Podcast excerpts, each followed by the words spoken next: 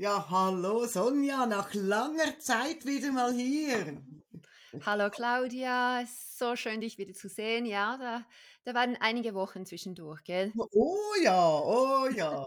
es, es, es, es, es, wirklich, es erscheint mir wie eine kleine Ewigkeit, bis äh, als wir das letzte Mal hier saßen und äh, ein bisschen berichten konnten. Hattest du denn schöne Ferien? Ach, ja, also wirklich, ich habe drei Wochen lang nichts gemacht, außer eben Ferien machen. Das hat so gut getan und dann habe ich frisch angefangen mit neuer Energie und das hat sich auch in den Sitzungen bewährt. Also ich konnte da in den letzten zwei Wochen arbeite ich da wieder ähm, ja. und äh, man hat schon bemerkt, wenn man Ferien hat, wie da neue Energie kommt. Also ja, es hat gut getan.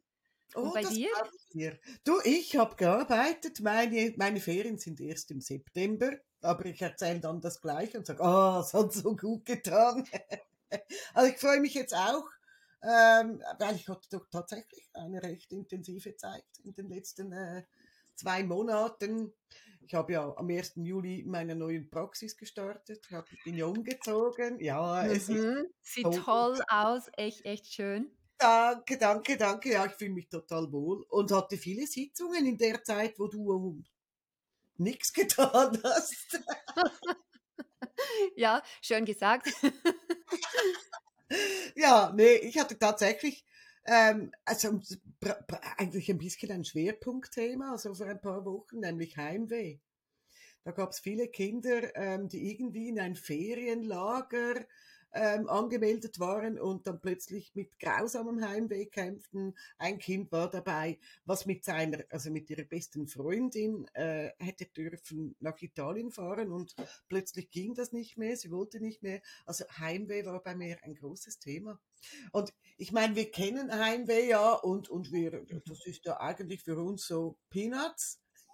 Klingt das jetzt arrogant? Ich hoffe nicht, aber tatsächlich ähm, wissen wir mittlerweile aus unserer Erfahrung, wo die Ursachen liegen. Und trotzdem habe ich da eine neue Erfahrung gemacht. Hm. Hattest du schon mal ein Heimwehkind, das wegen Eifersucht Heimweh hatte? Nein. Das war ein elfjähriger Junge, der wäre ins Trainingslager gefahren. Ist für sie, für ihn immer das Highlight, weil er da, also Fußball, ähm, weil das für ihn das Größte ist und yeah und so. Und dieses Jahr ging es nicht. Dieses Jahr wollte er einfach nicht hin. Er hat eine vier Jahre jüngere Schwester und die blieb natürlich in dieser Woche natürlich zu Hause. Die ging nicht mit ins Trainingslager. Und seine Mutter war völlig perplex, als er plötzlich sagte, ich gehe nicht, ich will nicht hingehen, ich habe Heimweh, ich will nicht weg von hier, ähm, ja, möchte zu Hause bleiben. Und sie, hä, was ist denn jetzt los? Also es war nie ein Thema, weißt du, wirklich nie ein Thema. Er ist auch sonst so ein kleiner Draufgänger tatsächlich. Ähm, und, und das war nie irgendwie ein Problem, dass er irgendwo hinging ohne seine Eltern und so. Und plötzlich war das da. Und er konnte selbst auch nicht genau sagen, woran es liegt. Also haben wir die Sitzung gestartet. Und ich möchte gar nicht äh, groß darauf eingehen, wie wir gearbeitet haben. Das erzählen wir auch zu oft. Ähm, aber die Antwort war relativ ähm, ja, überraschend. Plötzlich kam er vor, dass er nicht weggehen will, weil er seine kleine Schwester, also die Siebenjährige, nicht alleine mit seiner Mama lassen möchte. Das war so die Aussage. Ich möchte nicht, dass meine kleine Schwester alleine mit der Mama ist. Und da habe ich gesagt, hä? Was befürchtet er denn für seine kleine Schwester? Und dann hat sich gezeigt, er befürchtet nichts für seine kleine Schwester, sondern für sich selbst. Er hat nämlich gehört, dass ähm, die Mama die kleine Schwester getröstet hat, ja, weißt du, wenn dein Bruder weg ist, dann machen wir uns auch eine schöne Zeit und hat dann ein bisschen geplant mit der Kleinen, wir gehen in den Zoo, wir gehen mal ins Kino, wir gehen ins Freibad und, und, und. Und er, entschuldige, er hat das gehört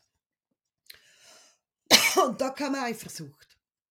Mm. Eifersucht, dass wenn er weg ist, dass seine kleine Schwester die ganze Aufmerksamkeit von seiner Mutter bekommt und er da was verpasst. Heimweh war gar kein Heimweh, es war Geschwisterrivalität. Und das war, Nein, das war spannend. So hatte ich das noch nie. Also so äh, so Mhm. hatte ich das nie. Also ich ich was was ich da heraushöre, ist, ähm, dass sie vielleicht auch Angst gehabt hat, ähm, dass sie seinen Platz nicht mehr hat, wenn er zurückkommt, dass sie ihn Genau. Ersetzt oder sie zu viel Spaß haben und dann, wenn er kommt, Mhm. ähm, ja, dann dann passt er nicht mehr rein. Also, das ist das ist spannend eben auch. Er ist, äh, schon ein bisschen älter, das ist Ja, ist nicht so ist nicht so typisch, ja. ähm, aber, äh, das ja, einfach das zu verpassen. Aber wenn man denkt, dass man im Lager auch ganz vieles verpassen würde, Mhm. äh, wie wichtig das Liebe ist für die Kinder. Also, wenn man denkt, Lager und Spaß haben und Freunde und dann Liebe und sie ents Ja. entscheiden sich für Liebe und Aufmerksamkeit. Für mich ist es ganz klar, das zeigt die Ausmaße, ähm, und die Wichtigkeit für Kinder. Ähm, an Liebe der Eltern, die Aufmerksamkeit und die Anerkennung. Das ist unglaublich wichtig. Ja, logisch, ganz klar. Ja. Sonst gibt das einen großen Kampf. Ja, das war, das war wirklich ähm, auch für mich das erste Mal, dass das so klar äh, herausgearbeitet wurde. Dieser Grund Eifersucht zum Geschwister. Ich habe Angst, dass ich, genau wie du gesagt hast, dass wenn ich zu, nach Hause zurückkehre, meinen Platz nicht mehr habe, dass meine Schwester dann plötzlich wichtiger ist. Mhm. Spannende Ersetzt, äh, durch die Mhm. Schwester. Das Mhm. ist toll. Die die äh, ich habe auch, ähm, äh, mit Bettnässen diese diese letzte Woche Mhm. äh, da da kamen auch Sachen an der Oberfläche, die ich so genau in dieser Hinsicht nicht hatte. Also, es es äh, nicht genau, wie ich wie ich jetzt bei diesen 2 Jungen, ähm, gehabt habe. Und zwar, die waren beide 13, also es geht Okay. um sekundäre Enuresis. Also, sie waren zweimal Jungs, also wir kennen es von Bettnässen, sind meistens Jungs, Ja. ähm, und eben sportlich und intelligent und echt tolle Jungs.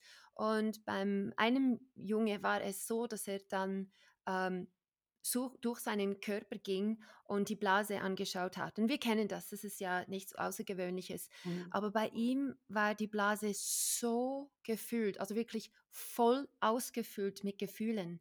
Und dann hat es au au so aufgezählt, was sind da überhaupt für Gefühle. Also da waren Sachen zum Beispiel wie Wut oder Unwohl, Nervosität, ängstlich, Stress. Und er hat ja alles am Tag gesammelt und dann am Abend ist es so, dass es wirklich wie über die Blase herausgekommen ist, also herausgewaschen ist. Ja. Aber diesen Ausmaß an Gefühlen, das fand ich, ich fand es extrem, weil wirklich die Blase voll war. Und ähm, für ihn war das ein Verarbeitungsmechanismus, also ganz, ganz klar. Weil wir Mhm. können ja über die Tränen, können wir Gefühle wie herauswaschen, dass wir uns Mhm. dann wie besser fühlen. Und bei ihm war das wirklich über die Blase, hat es immer regelmäßig ausgewaschen, was er am Tag gesammelt hat und dann auswaschen, am Tag Ja. gesammelt hat und auswaschen. Ja. Und je nachdem, was er im Tag alles erlebt hat, ähm, war das Bettnässen schlimmer, also mehr ausgewaschen und weniger. Und das war ähm, das hatte dann im Nachhinein auch bemerkt. Äh, es hat mit 5 eigentlich angefangen, als er die Schule gestartet hat. Also vorher war er schon äh, Bettnässer, war trocken und dann Ja. kam es mit 5 und es ging wieder. Also man merkte einfach, wenn er Momente von Stress und Überforderung eben sehr viele Gefühle aufgenommen hat, dann war es wieder da und wieder präsent. Und, ähm, wir haben auch geschaut, warum ist es so? Warum nimmt er so viele Gefühle auf? Weil es ist ja nicht möglich, dass seine Blase jeden Tag voll ist mit seinen eigenen Gefühlen. Das war eben auch nicht so.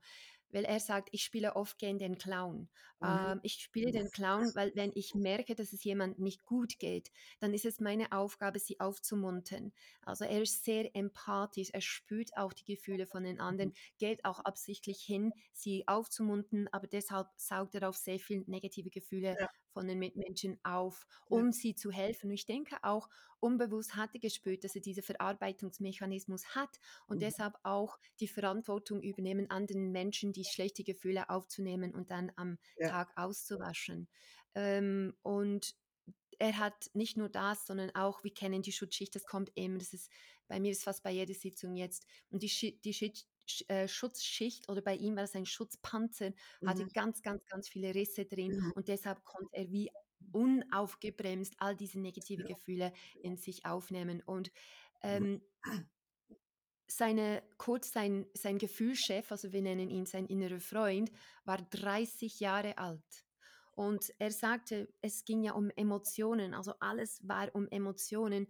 Und auch da, sein, sein Emotionschef war so überlastet von diesen Gefühlen, dass es schnell gealtert ist. Mhm. Ähm, und da konnten wir das bereinigen und ähm, jetzt habe ich ähm, gestern zweite, die zweite Sitzung gehabt, aber nach der ersten Sitzung war es schon die Hälfte der Zeit trocken und Ja, konnte auch am Abend aufwachen. ja, Und also ich fand, das, das, das war so spannend. ja. Ähm, beim zweiten Bettnässe, das war, das war nicht das gleiche. Er hatte auch bei der Blase Gefühle herum, aber das muss mal hören, was er um die Blase gehabt hat. Da stand, dass das Bettnässen bleiben muss. Ich so, okay, also normalerweise haben wir die schlechte Gefühle, aber dann sagte er, da steht um seine Blase herum, das Bettnässen muss bleiben. Okay. Und ich so, okay, wir müssen den Sündenbock finden. Wer ist da zuständig? Es ist zum Beispiel eine Schutzfunktion, also dein Reptiliengehirn. Es ist vielleicht eine emotionale Ebene, rationelle Seite. Ist, ist es, wer ist es? Und Mhm. das war schlussendlich sein Körper. Und sein Okay. Körper sagte ihm, weißt was, weißt du was? Das Bettnässen ist normal. Das ist, das bleibt. Das bleibt nicht nur Baby, das geht weiter und das Bettnässen, was du jetzt hast, das ist die Normalität. Und es gab wie in seinem Körper eine Entwicklungs- ähm, Handbremse. Und Mhm. der Körper hat einfach das Bettnässen als seine Realität und Mhm. gesagt, nein, das gehört zu dir, das ist deins, es ist normal. Das hast du nicht nur als Baby, das hast du auch später und du wirst es weiterhin behalten. Ähm, Okay. und das war die Realität von seinem Körper. Ja, Es war auch so, sein Körper hat zugegeben, ja, ich bin ein bisschen faul ja. und es ist einfacher so, hat einfach diesen einfachen Weg genommen. Und da mussten wir lange ähm, mit seinem Körper sprechen. Und was Sie mir im Vorgespräch gesagt haben, und das fand ich auch speziell, ist, Sie haben das Zimmer verändert und er ist jetzt in der Nähe vom Fenster und dann war das Bettnässen weniger. Und wir Aha. haben natürlich, weil der Körper der, der das Problem ist, haben wir gefragt, also hallo, was ist da los? Mhm. Also weshalb beim Fenster? Und dann sagte der Körper zu ihm, weil du Tiefschläfer bist, bekommst du weniger Sauerstoff, also natürlich dein Puls ist viel langsamer, also niedriger und du atmest langsamer und äh, wenn du mehr Sauerstoff hast, dann, dann ist dein Schlaf weniger tief, dann ist es Mhm. mehr diesen regelmäßigen Schlaf und deshalb spürte er auch diese Signale in der Sitzung. Und Mhm. ich fand das spannend, dass hier Bettnässen mit Sauerstoff Mhm. oder Bettnässen mit es ist die Normalität. So hatte ich das in dieser Hinsicht äh, noch nie. Also es, war, Ja. es war spannend. Das ist wirklich spannend. Das hatte ich tatsächlich auch noch nie. Dass der Körper ähm, Botschaften schickt und oft die Erklärung liefert, das schon. Aber dass der Körper das als Normalität anschaut, das ist mir auch neu. Also das ist ja ganz spannend. Ist schon, Und ja, nicht nur ein bisschen, er hat 100% darauf beharrt. Das ist einfach so, das ist normal. Und wir mussten lange mit ihm kommunizieren und sprechen und unterschiedlichen Wegen, um ihm klar zu, zu bringen, das ist nicht normal. Das hört irgendwann auf. Das ist ein Teil von der Entwicklung. Und dann, dann hat er einen Vertrag eigentlich mit dem Körper abgeschlossen, dass Okay. es wirklich wie fix ist und, und dass der Körper es auch so annimmt. Ja. Wow, das ist ja spannend. Also ich habe schon oft mit Bettnässen gearbeitet und übrigens, meine sind meistens auch ab 13-jährig. Hm. Habe ich sehr oft Teenager. Ähm, aber das war, das war tatsächlich noch nie so, dass der Körper gesagt hat, das ist normal, das machen wir so weiter. Okay, ja, schön, hab, konntet ihr da so gut verhandeln. Hm. Ich hatte tatsächlich auch eine ganz spannende Sitzung, wo es ähm, um den Körper ging. Und zwar habe ich einen Hm. Spaziergang durch ein Gehirn gemacht. Hast du das auch schon erlebt? Spaziert durch den Hirn, ja, ja, Ja, ja, das habe ich auch, äh, ja, ja. Aha. das war spannend. Und zwar, äh, da muss ich ein bisschen ausholen. Es war eine 38-jährige Klientin, die kam jetzt Anfangswoche. Wir kannten uns aber schon, weil sie vor vier Jahren schon bei mir war, wegen einem Reizdarmsyndrom. Und das war damals wirklich äh, der Durchbruch für sie. Und jetzt hat sie sich wieder gemeldet vor drei Wochen und gesagt, ich brauche deine Hilfe und zwar dringend. Mhm. Ähm, und zwar hatte sie letztes Jahr im Dezember Covid. Hat sich mit Covid Okay. angesteckt und es hat sie wirklich ziemlich schwer erwischt. Also sie musste ins Krankenhaus mit 38 Jahren, also gar nicht irgendwie Risikogruppe. Sie musste ins Krankenhaus und sie ist ganz knapp an der Intensivstation vorbeigeschlittert. Also sie musste nicht intubiert werden. Ähm, war einen ganzen Monat war sie im Krankenhaus und seit Januar ist sie zu Hause und sie hat mir gesagt, weißt du, ich habe lange gebraucht, um mich davon zu erholen, wirklich lange, also mhm. vier, fünf Monate ging es, bis sie wieder einigermaßen gehen konnte, hm, gehen konnte. Sie hat gesagt, oh. ich konnte nicht mehr als 100 Meter laufen, ohne mich hinzusetzen. Das hat circa fünf Monate gedauert und jetzt hat sich das aber langsam wieder erholt. Sie ist jetzt mittlerweile körperlich wieder auf einem guten Stand. Aber was nicht funktioniert, ist das Denken. Sie hat mir gesagt, ich kann nicht mehr denken. Ich habe Mühe, und ich habe es auch erlebt in der Sitzung, ich habe Mühe, Worte zu finden, teilweise auch sie auszusprechen. Ich kann mir gar nichts mehr merken wirklich nichts mehr merken. Sie ist Mutter von zwei Kindern. Ähm, sie hat gesagt, das macht mir den Alltag unglaublich schwer. Ähm, sie hat gesagt, ich habe Mühe, Entscheidungen zu treffen. Also es sei, wie wenn ihr Gehirn so in Watte eingepackt wäre, dass da nichts mehr drin ankommt, aber auch nichts mehr so richtig nach außen dringt. Ja, habe ich gedacht, oh, also es ist meine dritte Long-Covid-Patientin. Ähm, die anderen beiden waren aber waren, hatten eher mit Müdigkeit zu kämpfen. Ja, und dann sind wir in die Sitzung eingestiegen und wir haben ihr Gehirn visualisiert. Sie hat, also es war eine ganz, Sonja, es war so eine wunderbare Sitzung, weil ich eigentlich nur zurücklehnen konnte und zuhören und diesen Spaziergang durchs Gehirn mitmachen konnte, weil sie hat so unfassbar toll visualisiert. Klar, sie kannte die, er kannte die Methode schon, aber da war einfach, sie war drin im Gehirn und da ging es ab. Und sie hat sich das Gehirn so als, ja, wie eine Art graue Landschaft vorgestellt, so mit so Hügeln und Tälern. Also ich vermute, so die Gehirnfurchen hat sie so vor sich gesehen. Und da hat sie ganz viele Gehirnbereiche entdeckt, die entweder rot waren, ähm, mhm. Rot stand für sie für eine Entzündung oder für eine Erkrankung dieses Gehirnbereichs. Und da gab es Bereiche, die waren ganz grau, also dunkelgrau, haben sich dunkelgrau hervorgehoben. Da hat sie gesagt, diese Gehirnbereiche sind abgeschaltet. Und da gab es einen Bereich, ein relativ großer Bereich, da hat sie gesagt, da leuchten ganz viele Alarmsignale, also wirklich ganz grelle Alarmsignale, die geblinkt haben.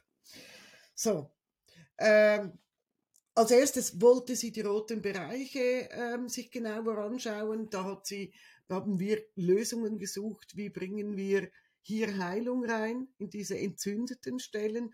Ich bin leider nicht Neurowissenschaftlerin. Es wäre wahnsinnig spannend gewesen, da wirklich kartografisch anzulegen, welche Gehirnbereiche ähm, da betroffen waren. Die grauen Bereiche hat sie wieder eingeschaltet und trotzdem wurde nichts verändert. Also alles, was sie geheilt oder wieder eingeschaltet hat, war nach kurzer Zeit wieder rot oder grau.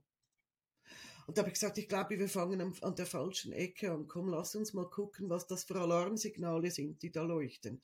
Und da war für mich ganz schnell klar, als sie da hinging, dass wir uns im limbischen System befinden.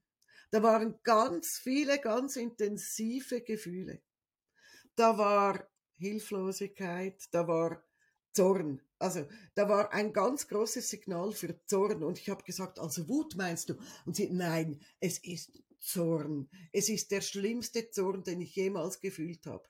Da habe ich gedacht, okay, was ist mit diesem Zorn? Und dann hat sie mir erzählt, weißt du, ich muss gestehen, dass ich Corona nicht ernst genommen habe. Ich habe mich auch nicht impfen lassen, habe zwar widerwillig die Masken getragen, da habe ich mitgemacht, natürlich, um andere zu schützen, aber ich habe wirklich alle Leute ausgelacht, die sich davor so gefürchtet haben. Ich habe gesagt, was fürchtest du dich vor einer Grippe? Und ich war so arrogant, das hat sie zu mir gesagt, hä? Äh, sie sei so arrogant gewesen, dass sie gedacht hat, ich bin 38, was soll mir schon passieren? Und hat sich halt wirklich auch relativ sorglos ins Getümmel gestürzt.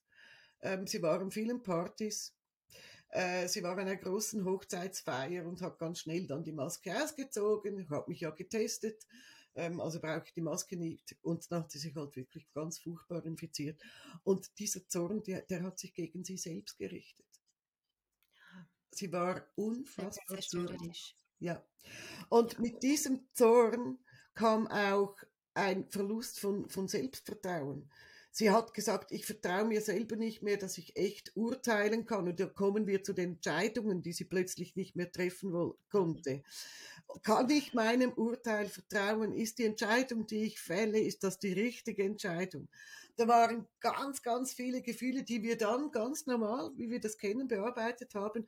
Und irgendwann kam ich auf die Idee, habe gedacht, hm, wenn da im limbischen System so viel los ist, was macht dann wohl die Echse? Und die Echse, das ist unsere Metapher für das äh, Reptiliengehirn, das vegetative Nervensystem. Und habe gesagt, so, jetzt will ich mal wissen, was deine Echse macht. Und da hat sie gesagt, oh, die ist völlig entspannt. Habe ich gesagt, ja, sicher. Also geh mal näher ran, schau sie mal genau an. Schläft sie, ist sie entspannt oder, oder was, was glaubst du? Und dann hat sie sie angestopft und gesagt, die reagiert überhaupt nicht, ich glaube, die ist tot. ich gesagt, nee, tot ist sie nicht. Tot oh ist nein. sie nicht, aber, aber wahrscheinlich tut sie so, als ob sie tot wäre. Also, weißt du, was ich meine? Ihr vegetatives Nervensystem war komplett erstarrt. Bloß so tun, als wäre man nicht hier. Bloß nicht auffallen. Einfach sich nicht bewegen. Und wir konnten, ich kam einfach auf die Idee, weil im, im, im limbischen System so viel los war. Und wir konnten dann die Echse wieder zum Leben erwecken und sie sagen, hey, es ist vorbei, sie ist wieder da, die Krankheit ist überstanden, sie ist wieder gesund, sie kann gehen, sie kann atmen, es ist alles okay. Ähm, und so mussten wir in ganz vielen verschiedenen Systemen arbeiten. Wir mussten mit der Echse arbeiten, wir mussten all diese diese wirklich starken und sehr negativen Gefühle mussten wir aufarbeiten und erst dann konnte sie nochmals durch ihre Gehirnlandschaft gehen und die roten Bereiche heilen und die grauen wieder einschalten. Und zum Schluss, als wir alles bereinigt hatten in diesem Gehirn, habe ich so gesagt, das meinst wollen wir deinem Gehirn noch eine eine Dusche gönnen, so mit ganz kristallklarem, frischem Wasser, so dass das Hirn merkt, jede Zelle ist wieder wach und darf wieder arbeiten. Und sie, ja, das ist eine tolle Idee. Und dann haben wir das gemacht. Und Sonja, mittlerweile waren fünf Stunden vergangen. Wir haben fünf Stunden gearbeitet. Es war kurz davor, dass sich mein Gehirn abschaltet. Also ich war mittlerweile total K.O. Und in dem Moment, wo wir ihr Gehirn geflutet haben, ich habe sie angesehen, Sonja. Da machte es paff und die war wieder da. Sie, ah, ah, das ist herrlich. Ah, ist das herrlich. Die war komplett wach und frisch und, und wieder belebt und ich war komplett K.O. Und als sie die Augen geöffnet hat, hat sie gesagt, hey, ich fühle mich wie neugeboren. Es war so ein Riesenunterschied und da hat sie zu mir gesagt, weißt du was, und jetzt will ich wissen, ob das, ob's das war und hat in ihre Handtasche gekramt und hat mir eine Einkaufsliste gereicht. Es war so ein, waren circa 20 Dinge drauf auf dieser Einkaufsliste. Hat gesagt, weißt du, seit ich Corona hatte, konnte ich nicht mal drei Dinge einkaufen gehen ohne einen Zettel. Konnte mir das nicht mehr merken. Und ich muss nachher einkaufen gehen. Und ich lasse diese Einkaufsliste bei dir und gehe einkaufen. Und danach rufe ich dich an. Und das hat sie gemacht. Zwei Stunden später habe ich das Telefon bekommen hat sie gesagt, ich lese, also ich sag dir jetzt, was ich eingekauft habe. Hast du die Einkaufsliste? Und ich, ja, ja. Und sie hat alles eingekauft ohne Zettel. Und die hat geweint am Telefon. Die hat wirklich geweint. Oh. Ich hätte nie gedacht, dass ich irgendwann mein Gehirn wieder brauchen könnte. So schön. Ja, das wow. war also für dich, für dich auch. Das war, das war für dich auch so diese, oh, zum ja. Glück, weil du machst ja diesen Prozess, nach fünf Stunden machst du diesen Logisch. Prozess also mit ihr durchgemacht und jetzt einfach diese, oh, super, diese, ja. denn, äh, das fühlt sich so an, also wir spüren auch diese Erleichterung ja. oder das, das Wow, das spüren wir auch. Ja. Natürlich nicht in diesem Ausmaß, wie der Klient es selber spürt, aber wir, wir spüren einen Teil von dem und, und das, das macht es so, ja, ah, natürlich. Und du, du kannst echt einfach, das ist nicht wie Kino hören. Also wir erzählen ja unsere Klienten, was sie gerade sehen, erleben und so. Und du hörst zu und dann kreierst du deine eigenen Bilder dazu. Aber das reicht ja nicht. Wir müssen ja doch immer auch noch Wege suchen und überlegen, woran könnte das liegen, womit hängt es zusammen, was könnte die Ursache sein. Also einerseits gehen wir in die Visualisierung rein mit unseren Klienten, andererseits müssen wir uns auch ein bisschen naja, ich sag mal, distanzieren, um eben diese Möglichkeiten, diese möglichen Ursachen und, und, und Wege zu sehen und, und mitzudenken. Und das, ich war wirklich, ich war fix und fertig nachher. Ich muss mich gleich hinlegen, ich muss schlafen. Ich war wirklich, wirklich müde. Aber es war so spannend, diese Zusammenhänge dieses limbische System, diese, naja, ich sage jetzt mal, abgeschalteten Gehirnbereiche und eben das vegetative Nervensystem hier in Zusammenhang zu bringen und zack, da war die Lösung. Also wir wissen im, All im Allgemeinen, wenn, wenn sich in der Sitzung etwas nicht löst oder wenn, wenn wir nicht weiterkommen oder eben wenn etwas nicht ein- oder ausgeschaltet werden kann, dann ist es meistens, das hat es dann mit, mit der Schutzfunktion zu tun. Und dann gehen wir es anschauen, okay, wovon möchte es, echt, es sich beschützen?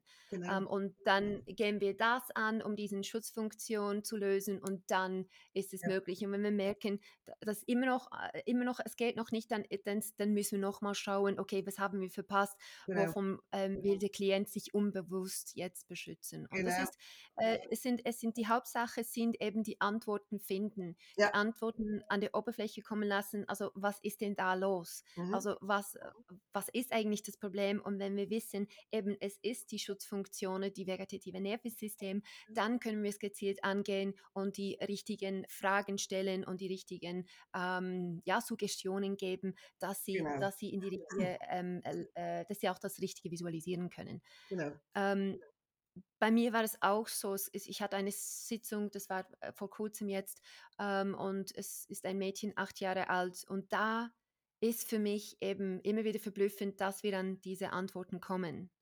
Und äh, bei ihr war es so, sie hat panische Angst, wenn ein Ambulanz vorbeifährt, dann hat sie sich ganz, ganz viele Gedanken gemacht oder wenn der Feuerwehralarm losgeht, einfach, äh, es hat physische Reaktionen ausgelöst, sie hat gezittert, geweint, sie hat ja. diesen Panikgefühl. Und äh, im, im Datenblatt war dann nichts Besonderes, also nichts jetzt Auffälliges. Und in der Sitzung landeten wir dann in eine Situation mit fünf Jahren. Und dann erzählt sie, wie sie im Ambulanz ist. Aber ich denke, aber ich, ich habe nichts im Datenblatt gelesen von Ambulanz und sie hat gesagt, mhm. ja, sie hat ein Loch im Kopf. Äh, mhm. Sie ist in der Kita auf einen Pflasterstein umgefallen und ähm, es ist aufgeplatzt. Und sie sagt, es tut so weh und das Blut fließt über, meinen, über meinem Gesicht und ich habe Angst und sie spürt die, sie hört die Sirene, also die Ambulanz kommt. Und für mich war, war was so kristallklar. Also wenn ein fünfjähriges Mädchen Schock hat, ja. ähm, Angst hat, Schmerzen hat und das Blut fließt runter und dann hört man die Sirene und dann ist sie in die Ambulanz, dann ist es, dann ist es so schnell verknüpft. Also ja. die, die, über die Sinnesorgane nimmt man dann auf, man spürt, was passiert ja. und dann baut man eben diese Verknüpfungen auf. Eben laute Geräusche oder Sirene ja. bedeutet Gefahr oder Tod, weil sie hatte auch Angst, ich könnte sterben, weil die Blut ist einfach so ja, ja, logisch. Und wir, wir mussten lange an diese äh, Erinnerung bleiben und es, es wirklich lange verarbeiten, bis sie das loslassen konnte. Also auch hier war die Schutzfunktion sehr hoch. Mhm. Und im Nachgespräch kam das Typische von der Mutter, ach ja, das habe ich total vergessen. Ja, ja, ja das, das kennst du ja. So. Schon ja. Ist das, das sicher. Und es sind manchmal einfach so diese, weil man kann ja nicht alles aufschreiben, aber einfach im Nachhinein ist alles so, ja klar. Mhm. Logisch, ich habe es mhm. vergessen, aber mhm. im Film vom Leben wird nichts vergessen. Richtig. Es ist da, es ist drin, es ist gespeichert und durch eben diese Vorstellungskraft kommen wir an diese Erinnerungen und wir können so Probleme verarbeiten. Ja. Also eben verstehen, aber auch dann richtig verarbeiten. Ja. Also es war ja. auch so cool. Das ist ja das, was unsere Arbeit auch immer wieder so spannend und manchmal auch ein bisschen spooky macht, oder? Wenn, wenn man wirklich eigentlich keine Ahnung hat, was, also äh, du, du äh, hast zwar deine Infos aus dem, aus dem Datenblatt, aber in der Sitzung kommt eine Antwort, die eben da nicht drin stand. Und wenn du im Nachgespräch, das so oft so, genau das, was du jetzt erzählt hast, so oft so, wenn du dann erzählst, ja, also er erinnerte oder sie erinnerte sich an eine Situation damals, das war da und dann da, oh, ja, ja, genau, jetzt weiß ich's. Also, äh, dieses, hä, woher kommt das? Also, und wir hatten ja wirklich schon, wir haben ja schon, schon Antworten bekommen von Kindern, die, die Kinder nicht wussten von den Eltern. Also ich erinnere dich an den verlorenen Zwilling, eine Sitzung von mir vor ein paar Jahren, wo, wo das Kind nicht wusste, dass da ein zweites Kind im Mutterleib war und die Eltern haben ihm das nie gesagt. Und in der Sitzung wurde das wahrgenommen. Und das ist schon, also das sind schon einfach die Momente, wo man da so denkt, mm, cool. Mhm. cool, einfach cool. Wir können das. ja, also wirklich so. Also das, das macht unsere tägliche Arbeit so spannend. Ich glaube, genau deshalb sind wir uns so gewohnt, auch zwischen den Zeilen zu lesen und man kann das zwar so nicht sagen, zwischen den Zeilen zuzuhören. Das ist das, was ich vorhin gesagt habe. Wenn wir während einer Sitzung mitvisualisieren, reicht das halt nicht. Wir müssen mithören und uns eigene Fragen stellen, um an die Antworten zu kommen. Und das macht es so spannend.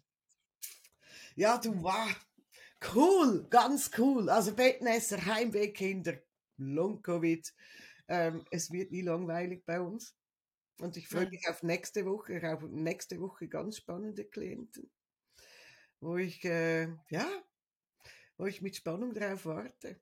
Du auch?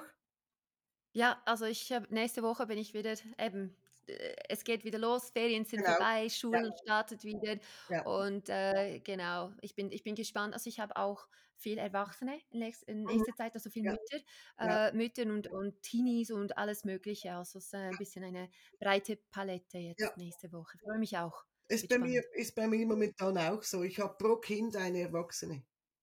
Ja. Also lustigerweise, also natürlich, wie du gesagt hast, es sind oft die Mütter, die dann auch kommen und, und da fällt mir immer mehr auf, wie wichtig eben das ist, dass bei gewissen Anliegen halt das ganze System betrachtet wird und ähm, halt Ja. auch dort Arbeit geleistet wird. Ja, ich freue mich auch auf nächste Woche und bin gespannt, was du mir dann erzählst. Ja, ich auch. Cool, du! Hey, dann lass uns wieder an die Arbeit gehen Ja, und wir sehen uns nächsten Donnerstag. ja. Bis dann. Ich wünsche dir viel, viel Erfolg, gell? Dir auch, danke. Bis bald. Tschüss. Tschüss.